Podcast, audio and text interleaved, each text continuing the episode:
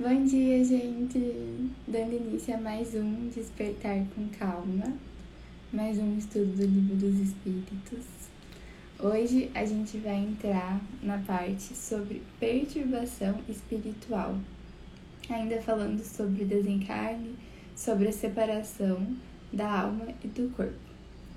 Antes de começar o estudo de hoje, eu convido vocês a fecharem os olhos respirarem profundamente, se conectarem com o momento presente, com o aqui e o agora.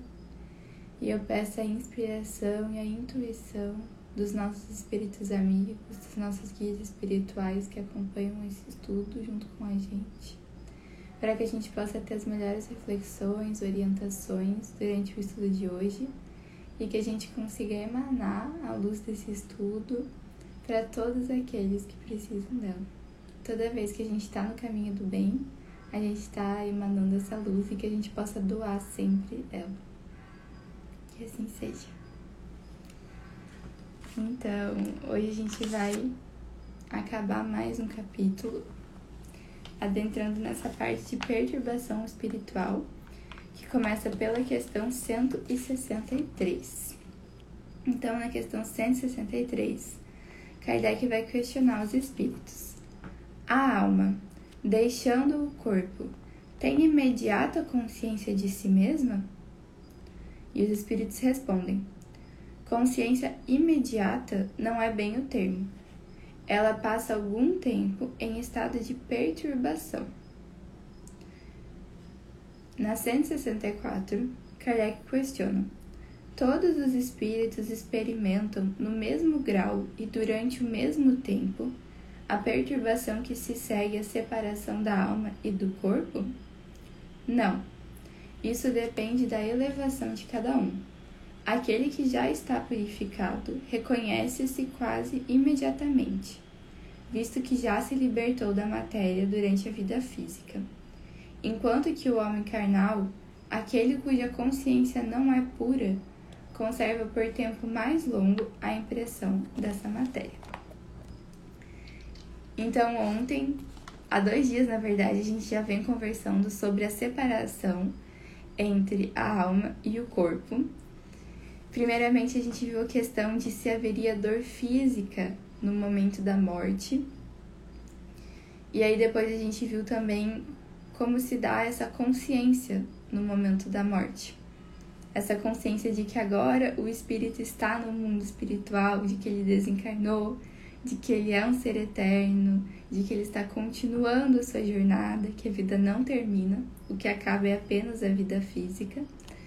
E aqui, então, a gente entra na parte da perturbação, que seria esse momento entre, a, entre o desencarne e o espírito entender exatamente isso, entender que ele está no mundo espiritual, e, e aí ele questiona se já no exato momento da morte todos nós compreendemos isso. E a resposta é não.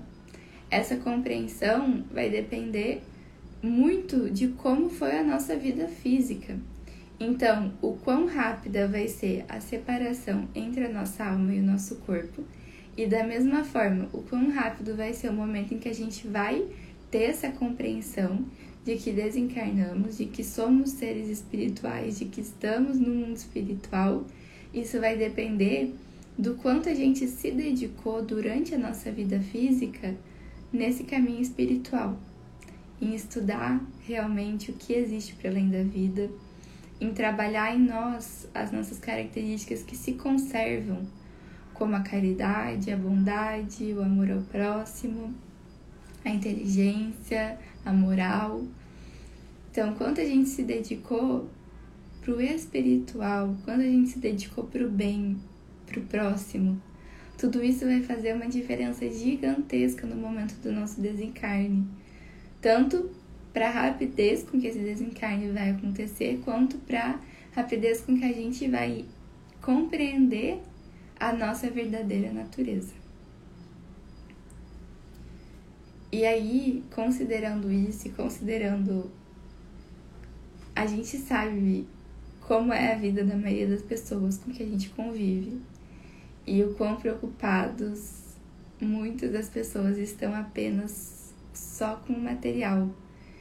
Então, uma coisa que eu ainda não comentei, mas que é assim de extrema, extrema importância quando a gente acompanha um desencarne, seja de um ente querido, de uma pessoa que a gente convive e gosta, ou enfim, quando a gente está diante do desencarne de qualquer pessoa que nos cerca, é de extrema importância que a gente faça orações pedindo para que esse espírito ele se desligue do corpo físico, para que esse espírito compreenda que ele está no mundo espiritual, para que esse espírito chame pelos seus guias espirituais, para que ele chame por entidades de luz e para que ele vá, para que ele se liberte.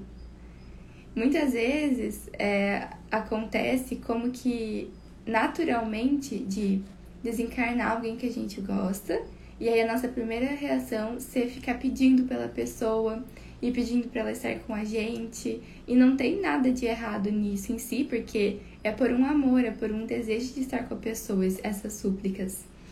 Mas é legal, seria muito legal se a gente conseguisse, ao acompanhar o desencarne de alguém, a morte física de alguém, que a gente conseguisse fazer orações pedindo para que a pessoa vá e seja livre no mundo espiritual. E com certeza, se existe um vínculo, se existe um laço de amor entre nós, essa pessoa, esse espírito que recém desencarnou, ela vai de tempos em tempos nos visitar, vai nos guiar, vai aparecer nos nossos sonhos.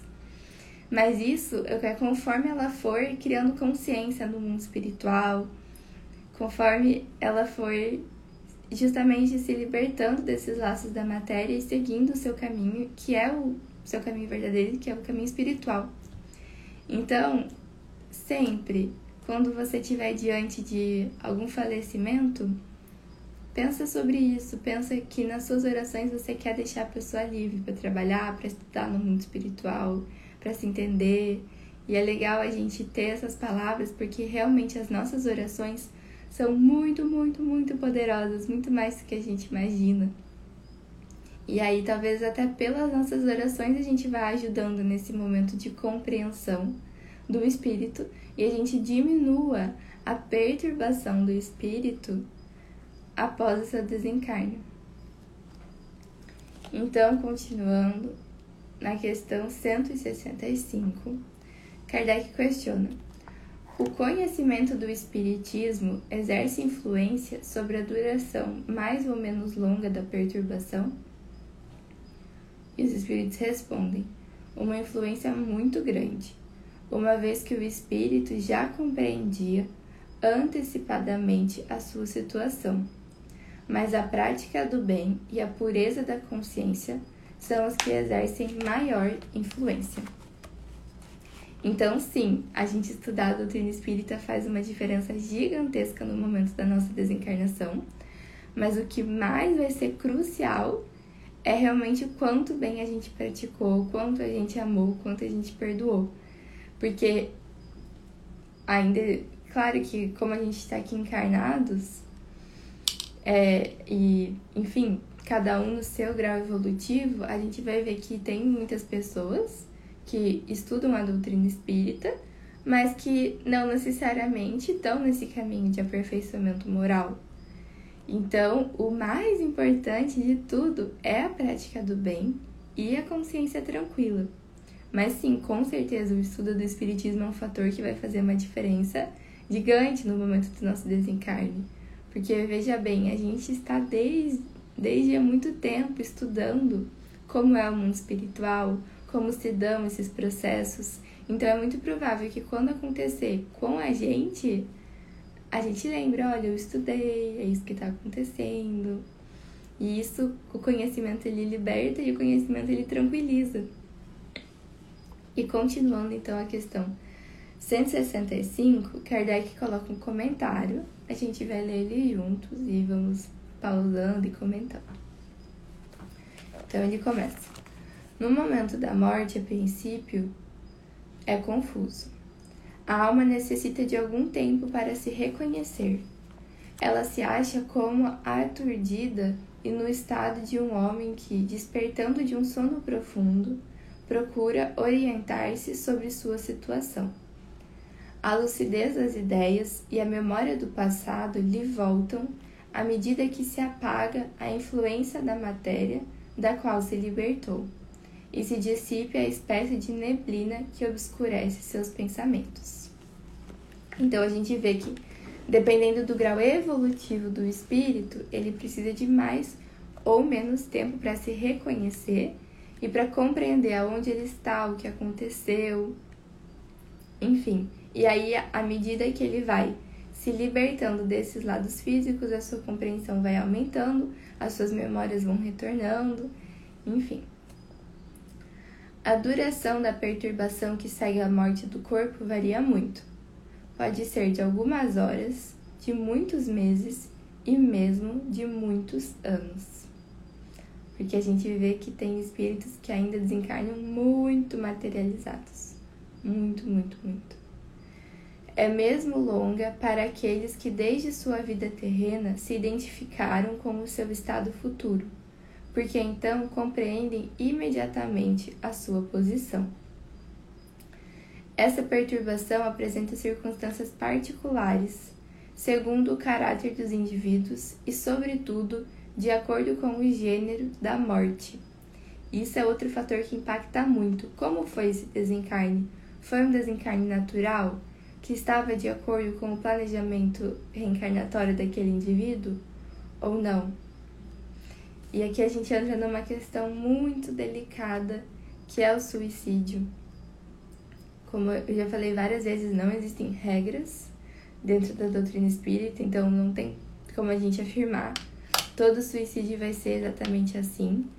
Mas eu acho importante eu fazer esse comentário, porque eu sei que muitas vezes alguém que me assiste pode ter, pode estar num momento de sofrimento, pode ter eventuais pensamentos relacionados a ah, então se no mundo espiritual a vida é tão linda, se lá é o nosso lar verdadeiro, se é lá que a felicidade verdadeira está, então eu quero ir para lá.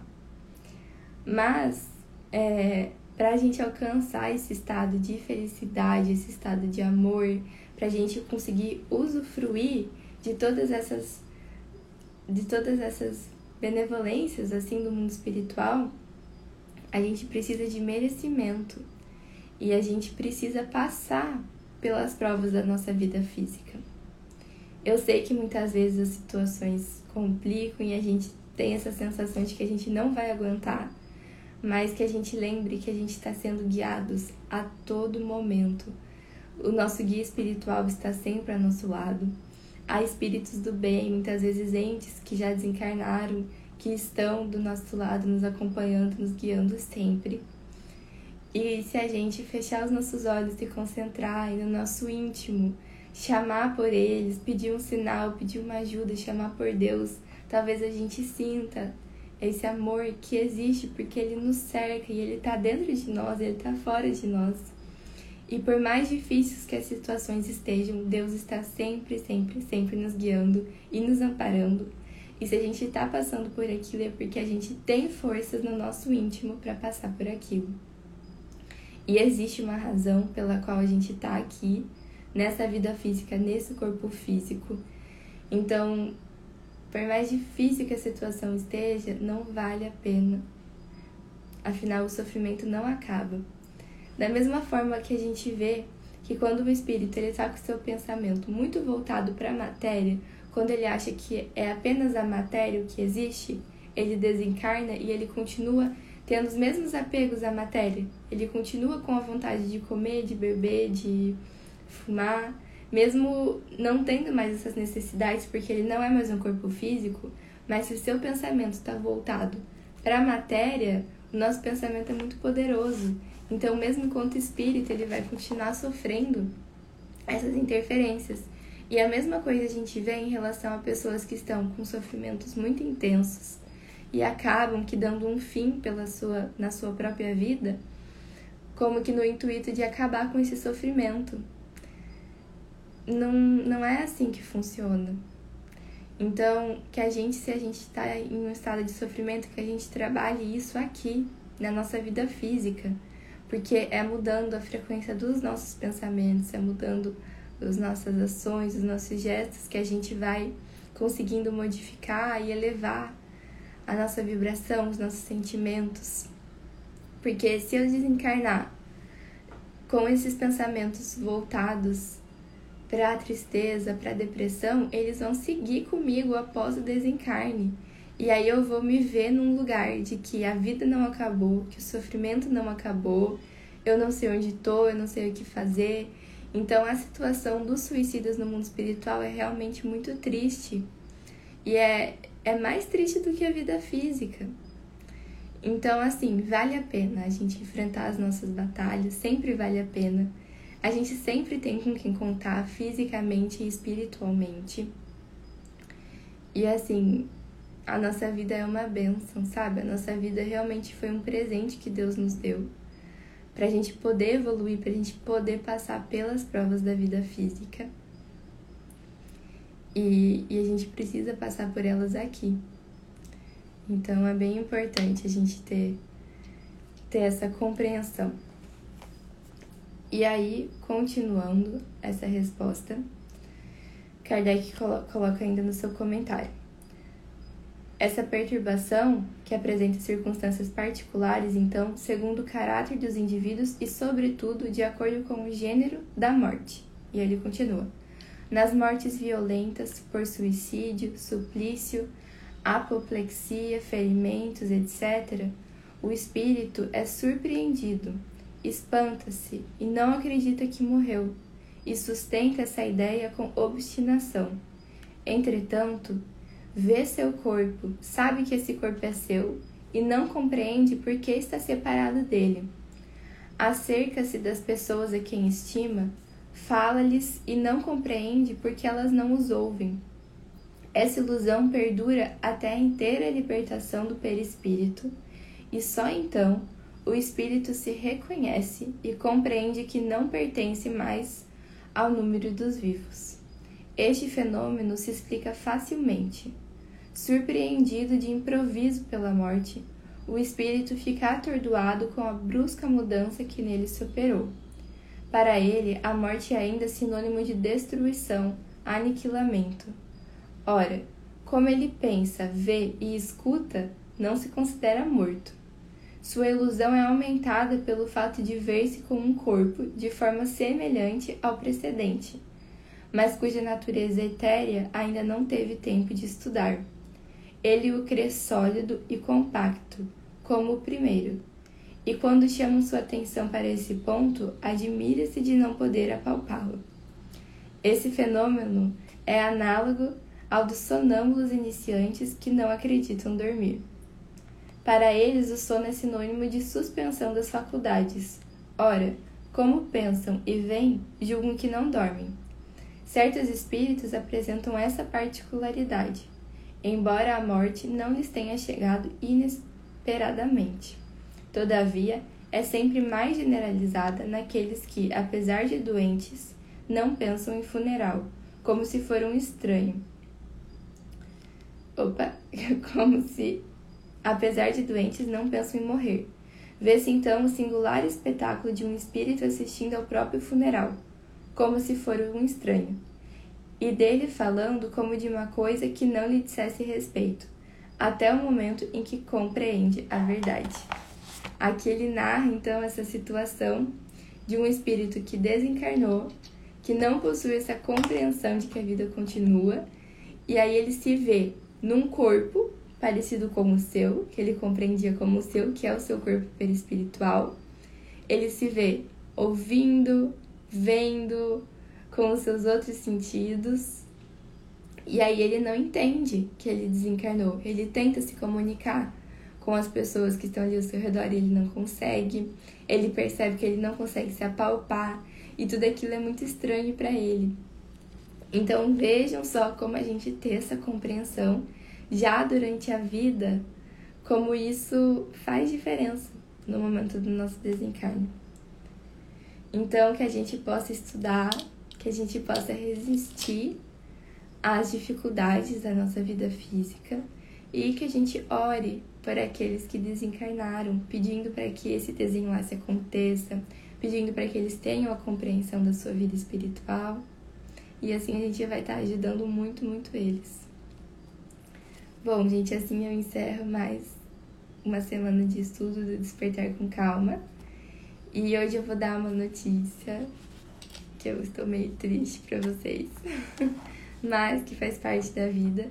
Eu comecei um novo período na minha faculdade e agora eu vou ter alguns plantões noturnos durante a semana. E nesses dias em que eu for realizar plantões noturnos, no outro dia de manhã não vai ter o estudo, porque eu preciso dormir um pouquinho. e aí, como o único horário que eu consigo realizar o estudo é esse das 5 da manhã, então nos dias em que eu tiver plantão de madrugada, não, não vai mais acontecer. Então, provavelmente eu aviso um dia antes no story do meu Instagram, tá bom? Mas na medida do possível, eu acredito que umas quatro, no mínimo três vezes por semana, a gente vai estar tá aqui ainda juntos estudando. E, e eu acho legal até eu trazer isso para trazer uma última reflexão, que é que nem sempre a nossa vida, a nossa trajetória, ela tá acontecendo como a gente acha ideal, como a gente gostaria, como é o mais agradável fisicamente, tipo dormir durante a noite. Mas ainda assim, é, é necessário que a gente aceite, que a gente acolha o momento que a gente está vivendo. Então, eu sei que esse período em que eu vou dormir menos, em que eu vou ter menos momentos para me dedicar para o espiritismo, para o meu bem-estar, enfim, eu sei que isso é um momento passageiro e é um momento necessário da minha caminhada. Então é legal a gente conseguir olhar assim para as situações da nossa vida, sabe? Olha, agora, no próximo ano, eu vou viver um ano muito desafiador, mas ele é necessário para o meu aprimoramento como indivíduo, como futura médica e como espírito imortal. Então vai ser um ano desafiador, mas eu vou passar por ele. É legal a gente conseguir olhar assim para as situações da nossa vida. E eu tenho certeza absoluta de que lá na frente as coisas vão melhorar pelo simples fato de que eu vou me dedicar, que eu vou me esforçar e que eu sei que Deus está sempre nos guiando, nos apoiando. Então, se a gente conseguir manter o nosso pensamento nisso, nesse foco, durante os momentos desafiadores da nossa vida, é algo que nos ajuda muito. E é isso. Tenham um ótimo fim de semana, meus amores. Eu agradeço do fundo do meu coração a todos que me acompanham e que tornam esse estudo possível junto comigo. E é isso, que a gente possa descansar no fim de semana, trabalhar para quem vai trabalhar. Um beijo.